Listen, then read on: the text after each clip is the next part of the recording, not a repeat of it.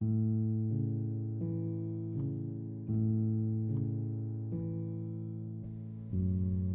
上好呀，欢迎收听过儿睡前故事。今天呢，我们讲个不太一样的故事，是庄子和惠子关于讨论无用的一篇小故事，希望你会喜欢。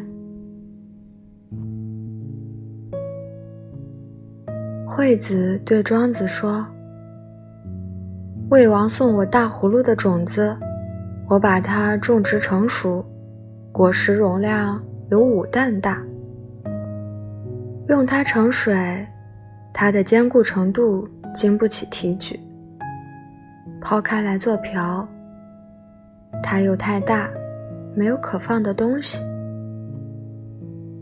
这葫芦并不是不大，我因为它没有用处，就把它打碎了。庄子说。你实在是不善于使用大的东西啊！有个宋国人善于制造不均猎手的药物，他家世世代代都以漂洗思绪为业。有一个客人听说此事，愿意出百金收买他的药方。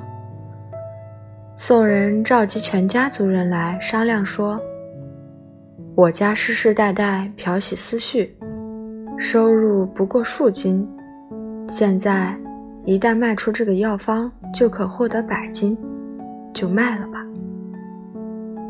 这个客人得到药方，便去游说吴王。越国起兵入侵，吴王派他率领军队，冬天和越人水战，大败越人。吴王割地封赏了他。能够使手不冻裂的药方是一样的，有人因此得到封赏，有人却只是用来漂洗思绪。这是因为使用方法的不同。现在你有五担容量的葫芦，为什么不记着当做腰舟而浮游于江湖之上，反而愁它太大，没有东西可装呢？